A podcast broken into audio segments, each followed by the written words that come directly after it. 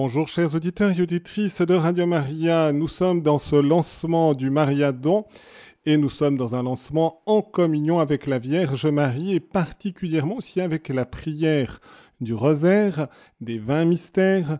J'aimerais vous offrir justement durant ces quatre jours, eh bien, quatre moments de rencontre pour que nous puissions nous mettre à l'école de Marie pour accueillir les mystères de Jésus dans notre vie et que ces mystères transforment justement notre vie. Et c'est en quelque sorte un cadeau spirituel qui est offert avec toutes les autres personnes qui entreront également dans des enseignements, dans des catéchèses, dans des moments spirituels, dans les moments de prière, bien sûr, au centre, ce que nous venons de vivre, la célébration eucharistique. Et je vous propose aussi que véritablement durant ces quatre jours, vous interveniez, vous appeliez aussi le numéro de téléphone. Donc je vous le rappelle, le 0 21 313 43 90 et que vous proposiez justement aussi vos témoignages.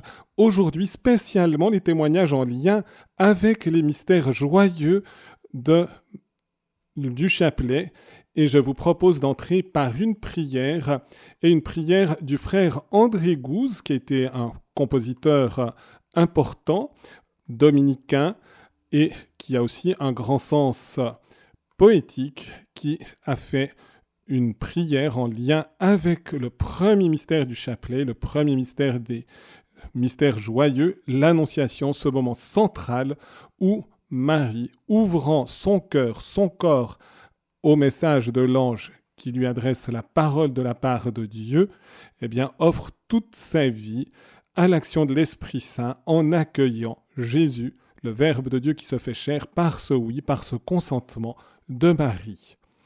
Au nom du Père et du Fils et du Saint-Esprit. Amen. Réjouis-toi, Marie. Un tournoiement d'ailes en feu des torrents de lumière viennent transpercer l'épaisse nuit de notre chair. En ta chair nouvelle, Ève, comblée de grâce. Une voix venue d'en haut, comme au commencement vient planer sur les eaux de la tente, ton cœur s'éveille au chant nouveau. L'aurore point. Le Seigneur est avec toi. Dieu parmi nous fait sa demeure tout renaît d'un consentement qu'il me soit fait selon ta parole. La terre s'ouvre aux entrailles chaudes de la femme, tout renaît. La semence du Verbe est déposée, tu es béni entre les femmes. L'homme se lève, multitude, il deviendra nation. En toi se réjouiront tous les peuples, Jésus, le fruit de ton sein est béni. En toi il s'est posé comme le sceau brûlant d'amour. Il a brodé son doux visage d'enfant Dieu pour que nous contemplions sa face et que sa gloire resplendisse sur nous. Au nom du Père et du Fils et du Saint-Esprit. Amen. Amen. Voilà, chers auditeurs et auditrices, si vous avez envie d'approfondir aussi ce thème des mystères de Jésus en communion avec Marie, avec le regard de Marie, eh bien, vous pouvez ouvrir le catéchisme de l'Église catholique. Et à partir du numéro 512, vous avez toute une série eh bien, de paragraphes qui vous annoncent l'importance des mystères de Jésus. Et nous pouvons tout d'abord commencer par comprendre que nous commençons le chapelet normalement par notre acte de foi, par le credo. Et le credo, le symbole de la foi, est justement ce qui nous unit à Jésus, à Marie, au sein et entre nous. Le mot symbole veut dire jeter ensemble. Et donc, c'est symbole, c'est du grec, jeter ensemble. Et donc, nous commençons tout d'abord justement notre chapelet en demandant la grâce d'être ensemble pour nous jeter sur le mystère de notre foi, c'est-à-dire le mystère de la Sainte Trinité, du Père, du Fils et du Saint-Esprit. Et donc, nous commençons ainsi. Et ce mystère de la foi dans le credo, eh bien, commence par un article sur le Père, se poursuit par un article sur le Fils et finalement le Saint-Esprit qui fonde le mystère de l'Église. Et sur le Fils, il y a une insistance sur deux moments, l'incarnation, conception et naissance de Jésus, et le mystère de Pâques, passion, crucifixion, mort, sépulture, descente aux enfers, résurrection et ascension. Et nous voyons déjà que par le credo, eh bien, nous sommes en communion avec les deux moments importants, essentiels, incarnation et rédemption dans le mystère pascal, et donc les moments de Jésus. Mais ces deux moments qui nous présentent l'identité profonde de Jésus et finalement sa mission ultime, eh bien, c'est les mystères joyeux, c'est les mystères glorieux, mais entre ces deux séries de mystères, nous avons aussi les mystères lumineux et les mystères douloureux qui annoncent justement déjà qu'ils sont présents dans ce moment. Donc, nous pouvons mettre dans cette prière du chapelet et déjà dès l'acte de foi du credo, eh bien, nous pouvons mettre déjà tout le mystère de Jésus. Et en priant le chapelet, en disant ensuite un Notre Père, trois Je vous salue Marie, et l'émerveillement devant le mystère de la Sainte Trinité par le gloire au Père, au Fils et au Saint-Esprit, eh bien, nous avons l'habitude de demander une grâce de foi, d'espérance et de charité par ce début du chapelet, de les prier aux intentions du Saint-Père. Et ça donne tout de suite aussi une indication que nous sommes vraiment en communion avec toute l'Église. Dès ce début de la prière du chapelet, toute l'Église est là, le pape, les évêques, les prêtres, les diacres et tout le peuple des rachetés, et l'Église du ciel, et aussi, bien sûr, aussi nos défunts pour qui nous pouvons prier le chapelet. Cette prière du chapelet, et du reste, je vous donne déjà cette indication aussi, peut-être pas toujours très connue, si nous la prions dans une église et que notre cœur est bien disposé, si nous avons pu nous confesser, si nous communions, si nous prions justement aux intentions du Saint-Père, et nous pouvons le faire justement par le biais de commencer ce chapelet dans cette perspective, nous pouvons obtenir une indulgence plénière. Nous pouvons la demander pour nous et nous pouvons aussi l'offrir pour nos défunts. Et donc nous allons favoriser l'entrée des défunts dans le ciel. Si nous prions dans une église ou un oratoire officiel de l'église. Nous pouvons aussi demander cette même grâce lorsque justement nous vivons un moment de communion et que nous prions ce chapelet en famille lorsque la famille est réunie.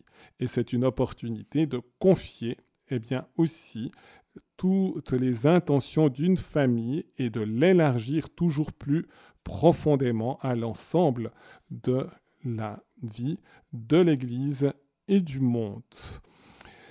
Je vous donne aussi une indication parce que cela permet aussi d'être très attentif et de rester dans une union avec le Seigneur. Personnellement, je dis régulièrement lorsque je suis dans la rue, lorsque je me promène. Parfois, c'est vrai, j'ai des écouteurs aussi pour faire un téléphone ou l'autre, ou peut-être aussi écouter une émission de Radio Maria, mais ça m'arrive assez fréquemment, sans écouteurs, eh bien, de prier le chapelet dans la rue. Cela permet aussi d'offrir ce moment au Seigneur. Nous devons nous déplacer, ou bien si je suis aussi en voiture, ou dans le train, ou dans tout moment de, déplacement, au lieu finalement d'attendre bêtement que on soit qu'on ait bougé d'un endroit à l'autre, eh bien autant utiliser ce moment pour rester le plus profondément possible unis au Seigneur et donc en priant son chapelet. C'est donc une manière de vivre ces moments. Frères et sœurs, aujourd'hui, je me suis dit que j'allais aussi vous donner quelques enseignements donc sur les mystères joyeux. Mais regardons peut-être dans un premier temps, en quelque sorte, le chapelet, surtout depuis que le pape Saint Jean-Paul II a institué encore les cinq mystères lumineux, on veut donner à travers la prière du chapelet comme un résumé intégral de l'Évangile. L'Annonciation, la visitation pour les mystères joyeux, la naissance de Jésus à Bethléem, la présentation de Jésus au temple de Jérusalem et le recouvrement de Jésus au temple lorsqu'il a 12 ans. Nous avons déjà le début de la vie de Jésus.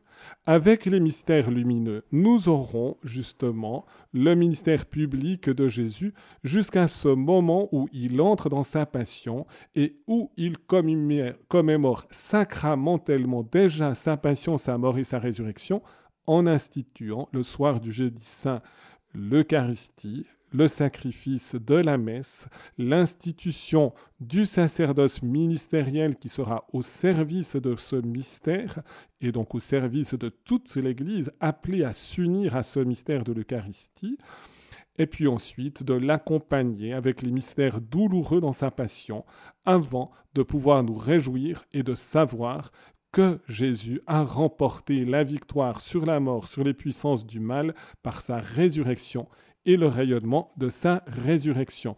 Donc, en demandant aussi le regard de la Vierge Marie à travers cette succession après le Notre Père, cette succession de Je vous salue Marie, nous demandons de pouvoir conserver ce regard lumineux de l'Immaculée Conception lorsqu'on contemple les événements de la vie de Jésus et de demander justement cette grâce de pouvoir demeurer toujours dans une fidélité au Seigneur, qu'en contemplant les mystères de Jésus, nous lui devenions semblables. Ce n'est plus moi qui vis, c'est le Christ qui vit en moi.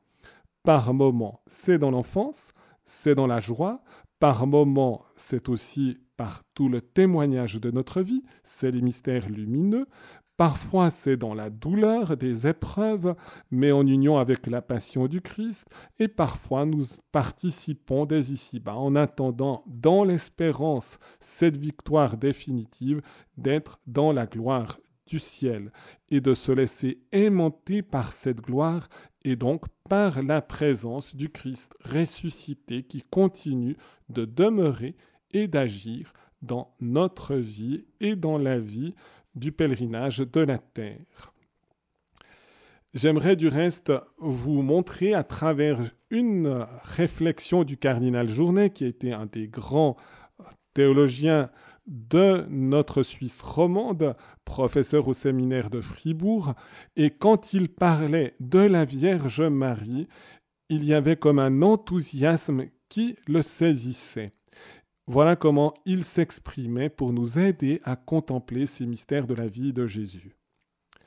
Il faut trembler de toucher au mystère de la Vierge Marie. C'est une chose profonde, très pure, très lumineuse.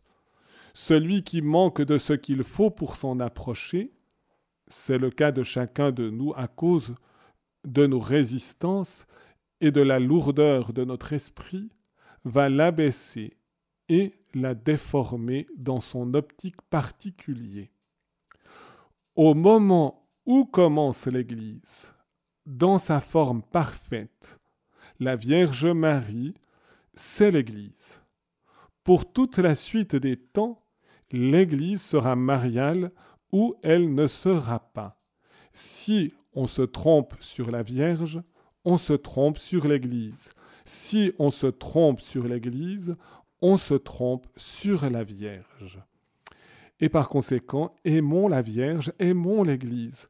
Aimons l'Église en aimant la Vierge, aimons la Vierge en aimant l'Église, puisque les deux s'identifient et que les deux peuvent justement nous aider à vivre profondément notre vie chrétienne et donc le mystère de l'Église qui nous unit comme une épouse est unie à son époux qui est le Christ Jésus.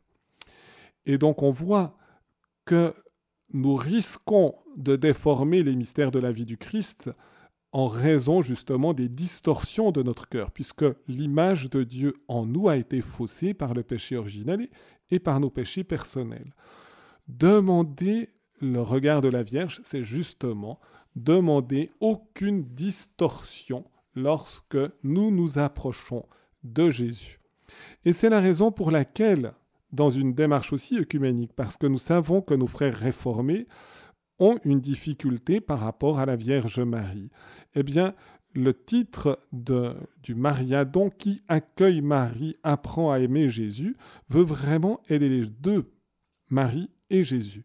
Jésus, le Fils unique de Dieu, Marie, la Mère de Dieu. C'est à Nicée qu'elle a été définie comme Théotokos, Mère de Dieu, parce que justement Jésus est Dieu fait homme.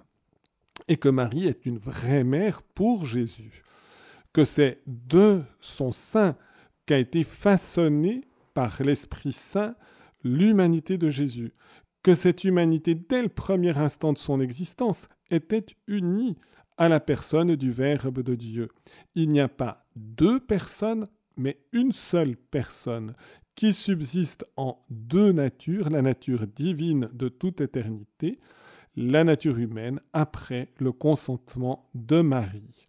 Et c'est donc déjà dans le premier mystère, le mystère de l'Annonciation, que nous avons cette réalité nouvelle, radicalement nouvelle du mystère de Dieu qui se fait chair.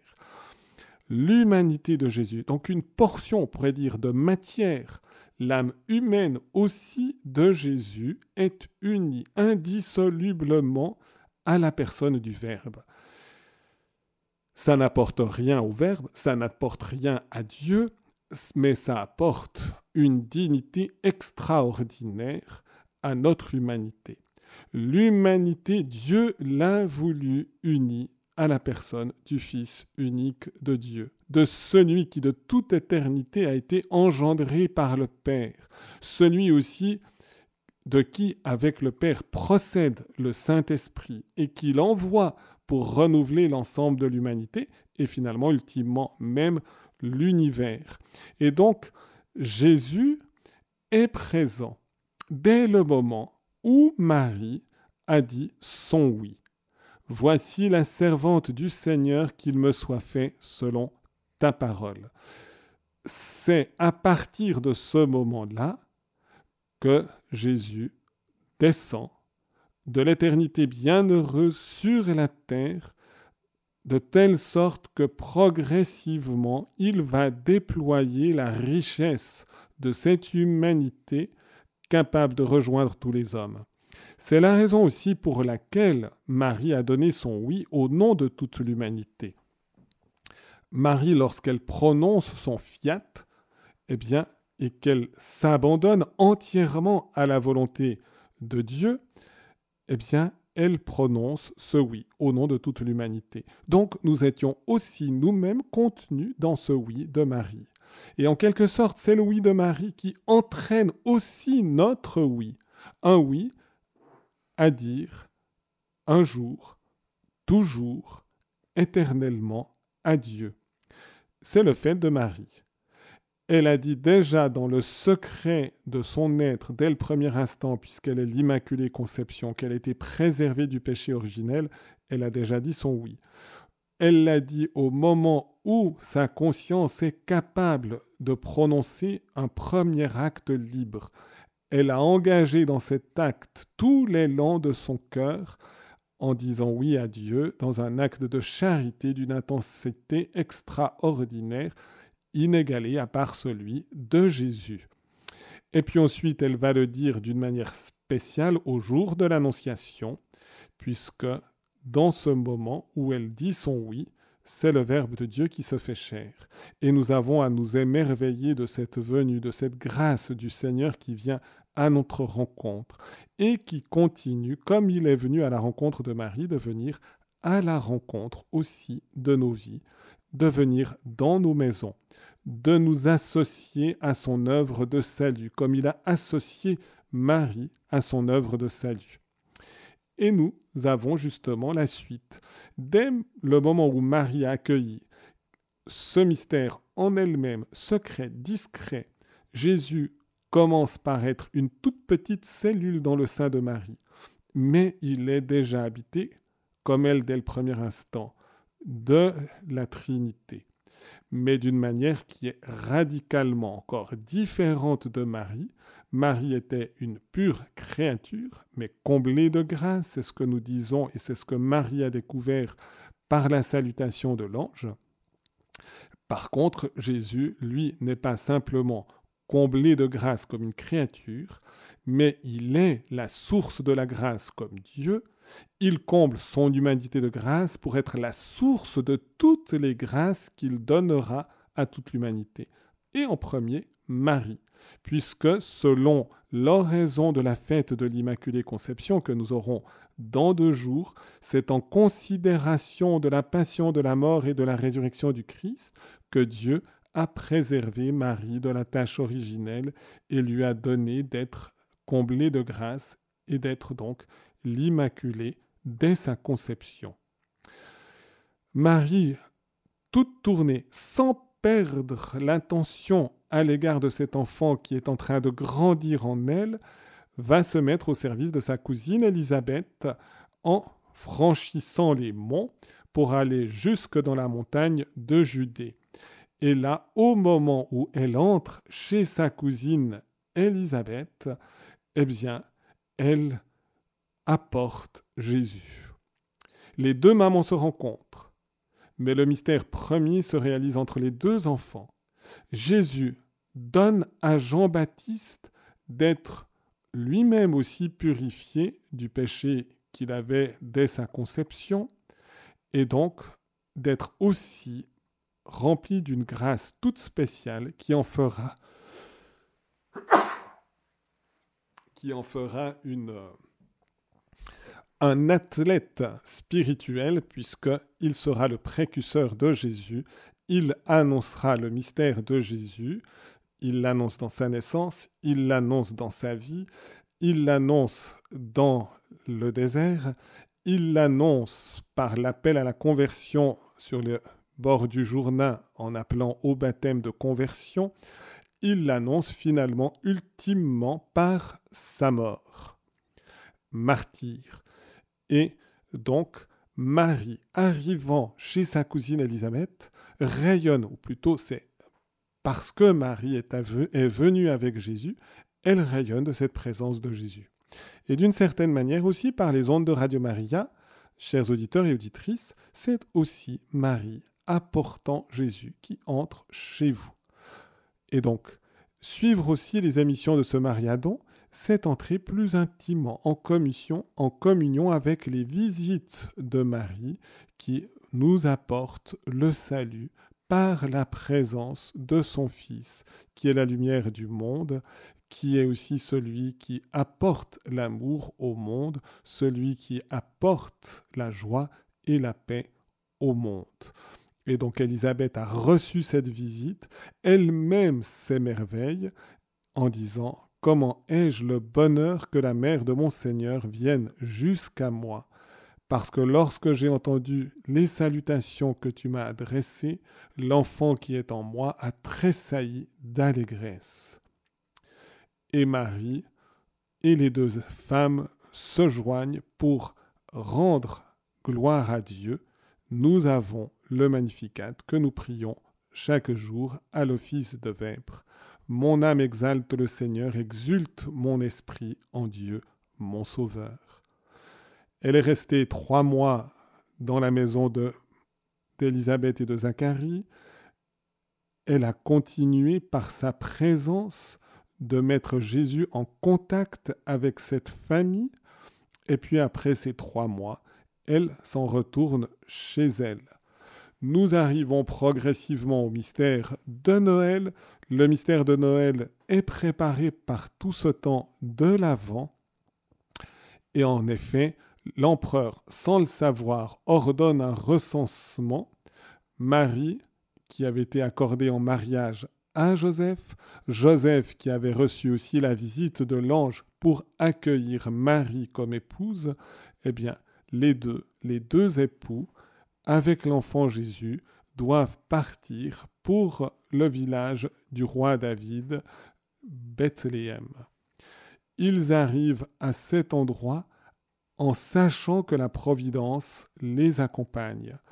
Et en étant présent auprès de ce lieu où les prophètes avaient annoncé la naissance du Messie, c'est là, mais non pas accueilli dans l'hôtellerie, dans un lieu digne, mais accueilli dans la pauvreté d'une mangeoire d'animaux que le Fils unique de Dieu va naître.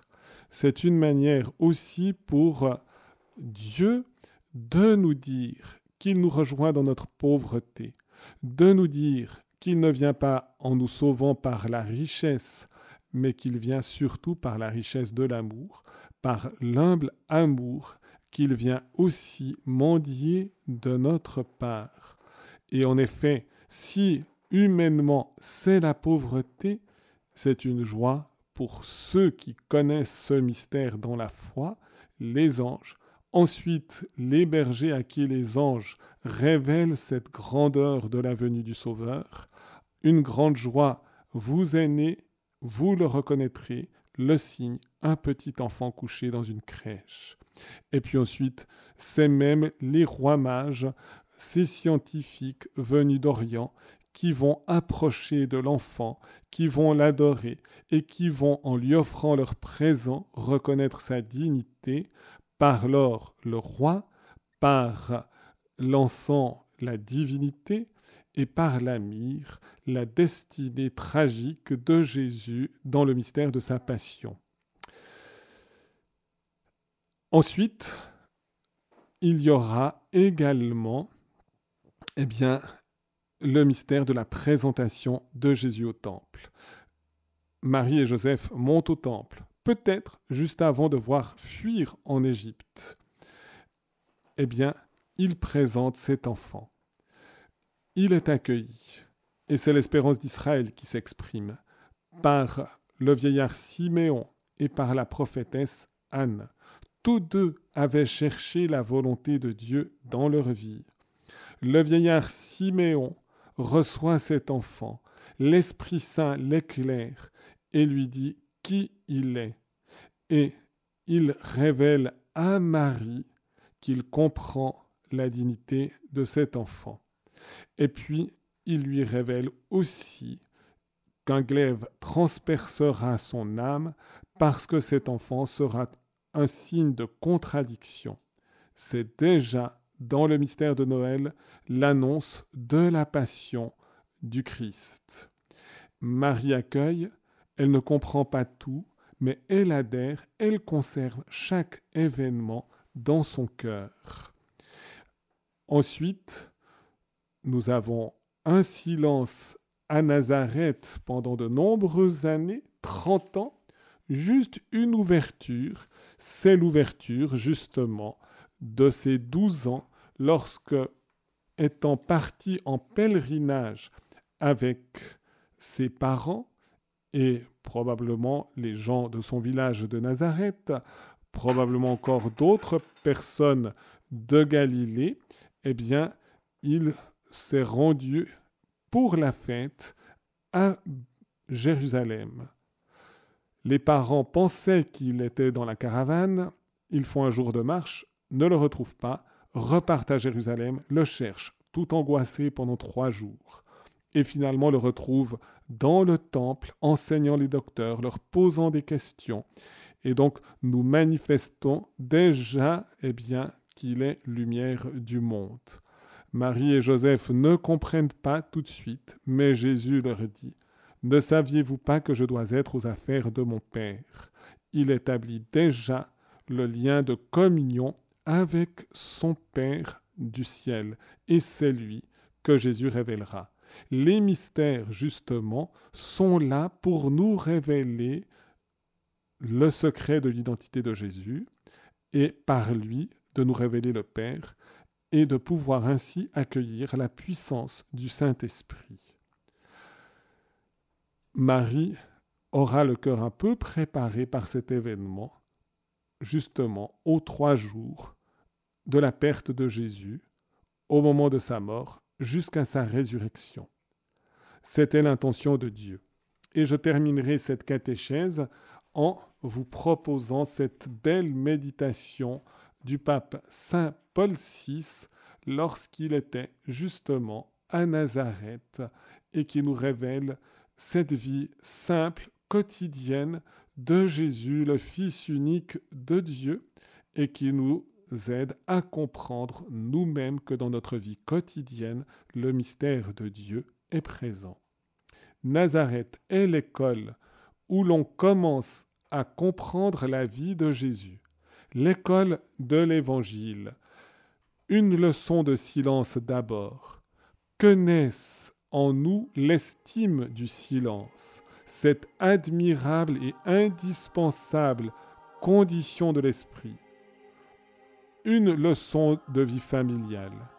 Que Nazareth nous enseigne ce que la famille, ce qu'est la famille, sa communion d'amour, son austère et simple beauté, son caractère sacré et inviolable, une leçon de travail, Nazareth, ô maison du Fils du charpentier, c'est ici que nous voudrions comprendre et célébrer la loi sévère et rédemptrice du labeur humain, comme nous voudrions enfin saluer ici tous les travailleurs du monde entier et leur montrer leur grand modèle, leur frère divin.